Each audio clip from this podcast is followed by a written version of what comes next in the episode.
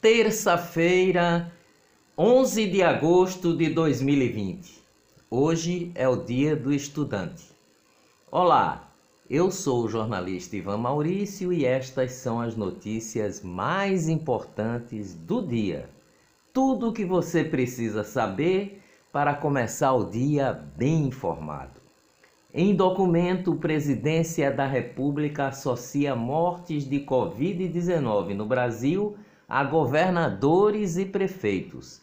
Em relatório enviado pelo Palácio do Planalto a parlamentares da base do governo no Congresso, nomes de governadores e prefeitos estão vinculados à quantidade de óbitos nos seus respectivos estados e municípios. Governador de São Paulo, João Dória, do PSDB, aparece em primeiro lugar com 13.352 novos diagnósticos da Covid. Na sequência estão os governadores do Rio Grande do Sul, Eduardo Leite, do PSDB, da Bahia, Rui Costa, do PT, de Minas Gerais, Romeu Zema, do Partido Novo, e de Santa Catarina, Carlos Moisés, do PSL.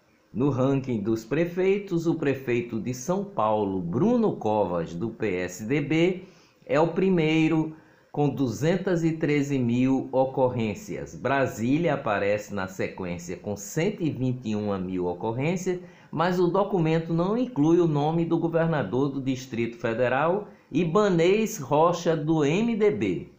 Completam a lista os prefeitos do Rio de Janeiro, Marcelo Crivella, do Republicanos, Antônio Carlos Magalhães Neto, do DEM e Roberto Cláudio, do PDT de Fortaleza. Entrevista coletiva de Trump é interrompida por tiroteio próximo à Casa Branca. Minutos após o início da entrevista sobre os decretos assinados no fim de semana, o mandatário americano foi retirado da sala rapidamente. Serviço secreto teve que atirar em suspeito do lado de fora da Casa Branca. Ajuda humanitária. Ministério da Saúde enviará 300 ventiladores pulmonares e 100 mil máscaras ao Líbano. Primeiro-ministro do Líbano anuncia renúncia do governo. Renúncia de premier do Líbano deve aumentar instabilidade política. Juiz federal Marcelo Bretas, responsável pelos processos da Operação Lava Jato no Rio de Janeiro, decidiu ontem autorizar a viagem do ex-presidente Michel Temer, do MDB, ao Líbano. Michel Temer vai liderar a missão humanitária brasileira. Presidente do Supremo Tribunal Federal Dias Toffoli está no quarto e passa bem, mas ainda sem previsão de alta, diagnosticado com pneumonite alérgica. Ministro do Supremo Tribunal Federal Marco Aurélio Melo não homologa acordo de Onyx Lorenzoni para encerrar investigações de Caixa 2. União foi condenada pela justiça a pagar 59 mil reais de indenização por ofensas do ministro do Supremo Tribunal Federal, Gilmar Mendes, ao coordenador da Lava Jato no Paraná, Deltan Dallagnol. O ministro Gilmar Mendes usou os seguintes adjetivos para se referir aos integrantes da Lava Jato: cretinos, gentalha, covardes, gangster, espúrios e vendilhões do templo. Terminou condenado. Fundação Joaquim, mas quem vai pagar somos nós. Fundação Joaquim Nabuco recebe doação de cerca de 30 mil itens de valor documental e intelectual do acervo do ex-governador Miguel Herraz. Economia. Companhias aéreas baixam preços. Pela primeira vez, maioria paga menos de 300 reais para voar. Dados da Agência Nacional da Aviação Civil, a ANAC, revelam que o valor médio das passagens domésticas está por R$ 270,37 por trecho. Este é o menor valor nominal da série histórica iniciada em 2002. Na crise da Covid, bancos privados emprestaram mais a grandes empresas do que as pequenas e médias empresas. Grandes bancos cuidaram de seus grandes clientes durante a pandemia, informa o jornalista Fernando Castilho, colunista de economia do Jornal do Comércio. Banco BTG Pactual informou ontem que o ex-secretário do Tesouro Nacional Mansueta Almeida será sócio e economista-chefe do banco a partir de janeiro, após cumprir a quarentena de seis meses. Violência. Chacina deixa cinco mortos e doze feridos em Ipojuca, no Grande Recife. Entre os mortos estão três homens e duas mulheres. Polícia acredita que o crime ocorrido na noite do domingo em dois locais da cidade foi motivado pela disputa pelo comando do tráfico de drogas na região.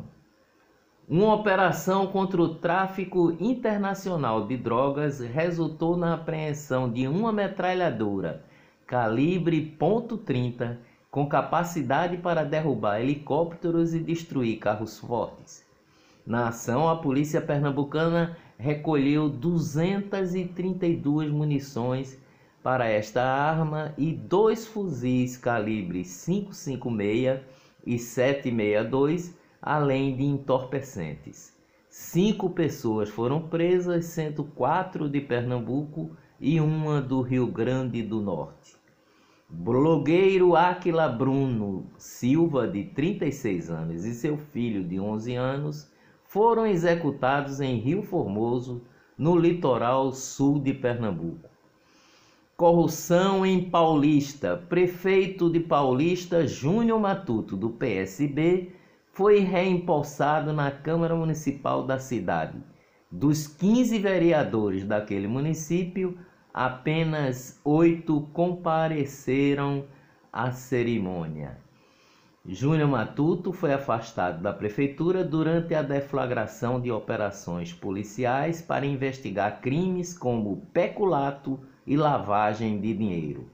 Porém, na última quinta-feira, o Supremo Tribunal Federal deferiu uma liminar que determinou a suspensão de, do afastamento do prefeito e autorizou a sua volta ao comando de Paulista. A liminar foi assinada pelo presidente do Supremo Tribunal Federal, Dias Toffoli. E mais corrupção. Ministério Público Federal denuncia presidente da Confederação Nacional da Indústria e mais nove pessoas por suspeita de desvio de mais de 2 milhões e 500 mil do SESI o Serviço Social da Indústria. Segundo o Ministério Público Federal, além de Robson Braga, que é o presidente da Confederação Nacional da Indústria, foram denunciados outros então dirigentes da entidades e empresários investigados na Operação Fantoche. Sérgio Xavier, ex-secretário estadual de Meio Ambiente de Pernambuco e Sustentabilidade do governo Paulo Câmara, é um dos responsáveis por construir o programa de, de Marina Silva à presidência da República, agora é um dos denunciados na Operação Fantoche. Ministério Público Federal ofereceu denúncia contra Sérgio Xavier e mais nove pessoas investigadas por desvio do Serviço Social da Indústria que foram liberados contratos de patrocínio do projeto Relix Pernambuco 2014, firmado entre o Departamento Regional do SESI em Pernambuco e o Instituto Origami. A denúncia é a primeira decorrente da Operação Fantoche, deflagrada em fevereiro de 2019 em razão de fraudes em licitações e contratos para desvio de recursos públicos. Ex-governador da Paraíba, Ricardo Coutinho, não precisa mais usar tornozeleira eletrônica. Determina Gilmar Mendes, ministro do Supremo Tribunal Federal. Ricardo Coutinho é acusado de desviar 134 milhões da saúde e da educação do governo da Paraíba. Gilmar Mendes é campeão em facilitar a vida de denunciados. Desvios de recursos da saúde durante a pandemia.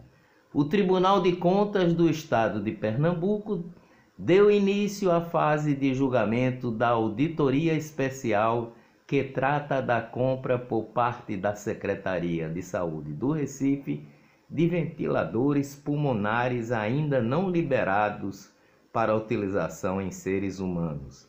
Os famosos respiradores de porcos.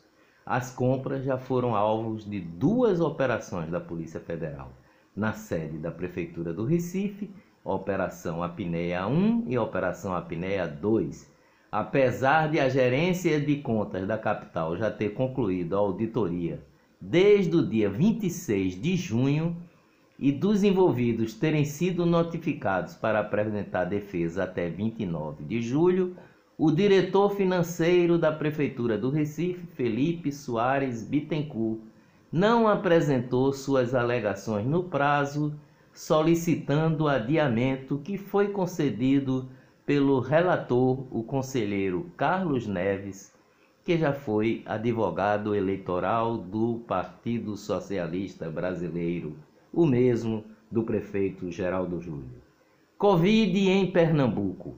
Com mais 247 casos e 29 mortes, Pernambuco registra 105.381 confirmações da Covid e 6.970 óbitos do total das 29 mortes confirmadas ontem, 16 óbitos ocorreram entre os dias 26 de junho e 6 de agosto. 13 ocorreram nos últimos três, três dias. Escolas privadas cobram do governo de Pernambuco urgência na divulgação de data para a volta às aulas presenciais. Shoppings do Recife voltam a operar até às 22 horas. Representantes de várias categorias ligadas ao setor de eventos se reuniram ontem no Centro de Convenções, no Recife. No centro do Recife, eles defenderam ao menos a realização de casamentos e formaturas. Está valendo desde ontem o toque de recolher em Santa Maria da Boa Vista, no sertão do São Francisco, após o aumento do número de casos da Covid no município. O decreto foi publicado no Diário Oficial do Estado. A medida valerá das 20 horas até as 5 horas da manhã até o dia 24 de agosto. Covid no Brasil. Ministério da Saúde registrou ontem 22.048 novos casos e 703 mortes por Covid-19. Ao todo, o país soma 3 milhões e 57 mil diagnósticos e 101.752 mortes pela doença causada pelo novo coronavírus. 2 milhões 163.812 brasileiros já se recuperaram da doença. Rio de Janeiro autoriza volta de eventos corporativos e de negócios. Cerca de 110 mil alunos voltaram às aulas presenciais em Manaus na segunda-feira. Campeonato Brasileiro muda regras para testes de Covid após problema na primeira rodada. Clubes poderão escolher laboratório e não ficar mais na dependência de apenas um laboratório que atrasou a entrega do, dos exames. Jogo entre Goiás e São Paulo foi adiado no domingo passado. Por conta disso, os clubes já estavam em campo quando foi chegou o resultado dizendo que grande parte dos jogadores do Goiás estavam contaminados. Covid no mundo. Mundo ultrapassa 20 milhões de casos oficiais de coronavírus. O registro ocorre há cerca de um mês e meio depois da confirmação dos primeiros 10 milhões de casos que foram confirmados no dia 28 de junho. Por Covid e violência, Embaixada dos Estados Unidos alerta americanos a não viajar ao Brasil. Ator espanhol Antônio Bandeiras anunciou ontem por meio do Twitter que te testou positivo para o novo coronavírus. O ator completa 60 anos nesta mesma data e disse que está comemorando seu aniversário em quarentena. Agora a boa notícia sobre o combate ao coronavírus. A Agência Nacional de Vigilância Sanitária, a Anvisa, aprovou ontem a segunda fase da vacina contra o novo coronavírus que está sendo desenvolvido, desenvolvida pela Universidade de Oxford, na Inglaterra. Com isso, os voluntários brasileiros que já receberam a primeira dose poderão tomar a segunda, respeitando o intervalo entre quatro e seis semana, semanas. A autorização foi publicada no Diário Oficial da União. Dias melhores virão até amanhã, bem cedinho.